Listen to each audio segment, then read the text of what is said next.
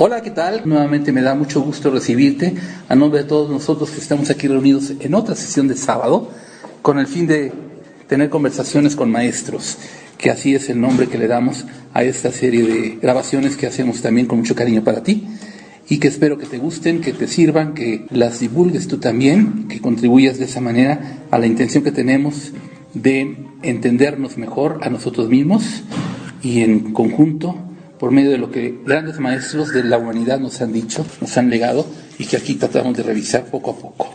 En este momento voy a remitirme nuevamente al libro del tercer Jesús, El Cristo que no podemos ignorar, escrito por Deepak Chopra y que en ocasión anterior ya empezamos a tratar en lo que corresponde a 15 pasos hacia la conciencia de Dios, que son lecciones y ejercicios.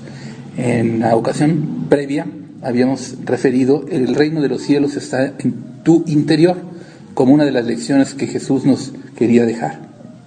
Y nos daba un ejercicio práctico para ello que remite a 20 minutos de concentración en uno mismo, repitiendo la posibilidad de alguna invocación, oración y de hacernos sentir la figura que queremos representar con ella, algo más. Procediendo con lo que son los 15 pasos hacia la conciencia de Dios que según Deepak Chopra Jesús nos legaba, está la segunda lección y ejercicio que es estar en el mundo sin ser del mundo. Dice Deepak Chopra, aplicación de la enseñanza. Gracias al distanciamiento dominarás la realidad exterior y la interior. Jesús pide distanciamiento, que no es lo mismo que la indiferencia o la pasividad. La distinción es importante. Eres más que la persona de carne y hueso que ves en el espejo, una persona creada por el mundo que te rodea. Tu ser real tiene su origen en el espíritu. Como lo decía también Serapi de alguna forma, no somos cuerpo que se eleva a sí mismo de alguna forma extraña y rara hacia la conciencia del espíritu, sino justo al revés, somos seres espirituales viviendo una experiencia en carne. Tu ser real tiene su origen en el espíritu, dice aquí. Mediante el distanciamiento tu filiación se desvía de lo físico a lo espiritual. Como primero eres espíritu y después persona individual, en realidad el mundo está en ti en imágenes, pensamientos, sensaciones, recuerdos y proyecciones.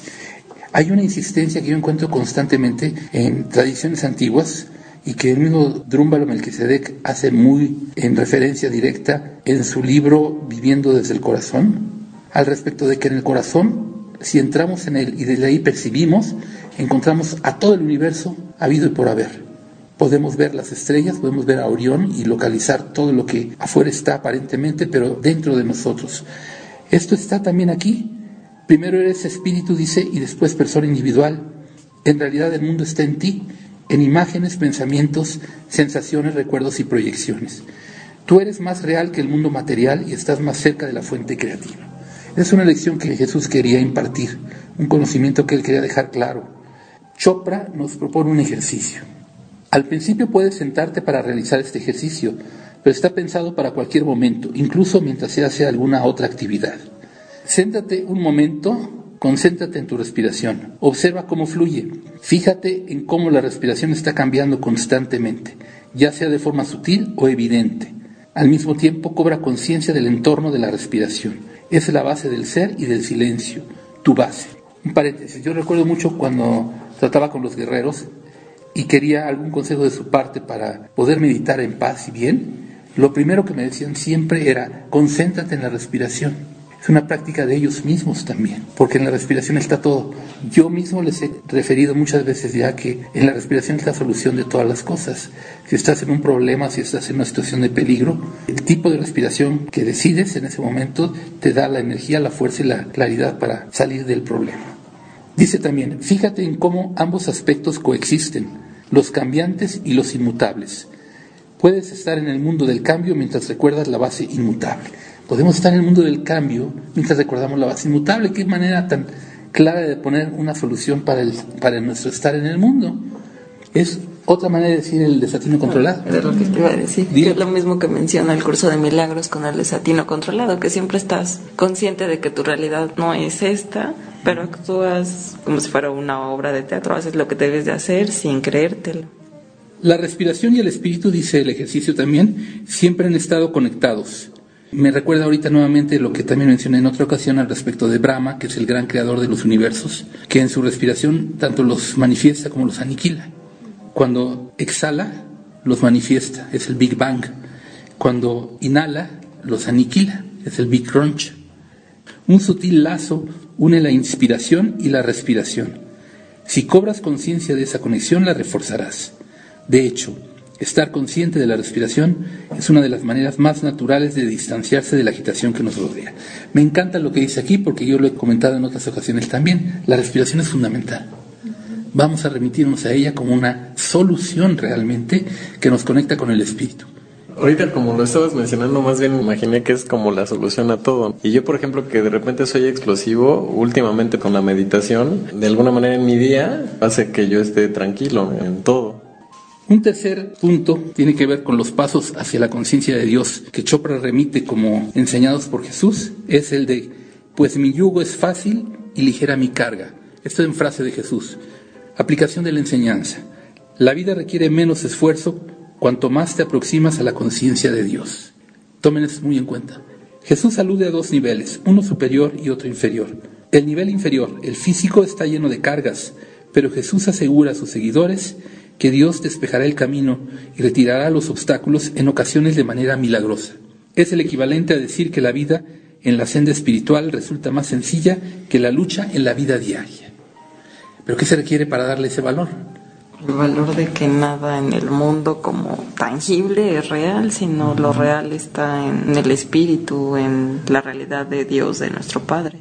Que siempre el amor es constante y es lo único que debe permanecer en ti ante, por ejemplo, cualquier catástrofe o cosas cambiantes del mundo exterior, enfocarse y centrarse en que el amor es lo único que debe ser constante en nuestro ser y también es lo único real. Y el valor de la fe, Sigue el texto diciendo, en grado superior, Jesús utiliza la voz del Espíritu puro. El alma dice, sé uno conmigo. Si lo haces, tus esfuerzos acabarán. En Oriente, esta es la promesa del yoga o unión con Dios. La palabra sánscrita yoga también es el origen de la palabra inglesa yoke o yugo o yoke. Jesús se aproxima a esta idea cuando dice, unirse a mí es fácil, mi carga es ligera. Un recordatorio muy útil cuando se siente la tentación de considerar a Jesús como una figura trágica destinada a cargar sobre sus hombros con el peso de un mundo pecaminoso. Y esta es desafortunadamente la idea que se tiene en muchos niveles de sociedades de Jesús, que es el que carga con todos nuestros pecados.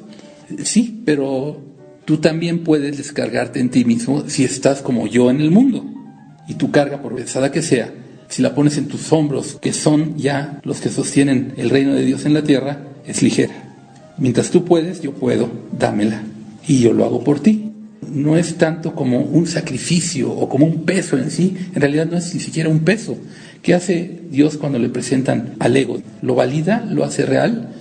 Ni siquiera lo considera, no existe para él. No hay posibilidad alguna de que lo vea como real.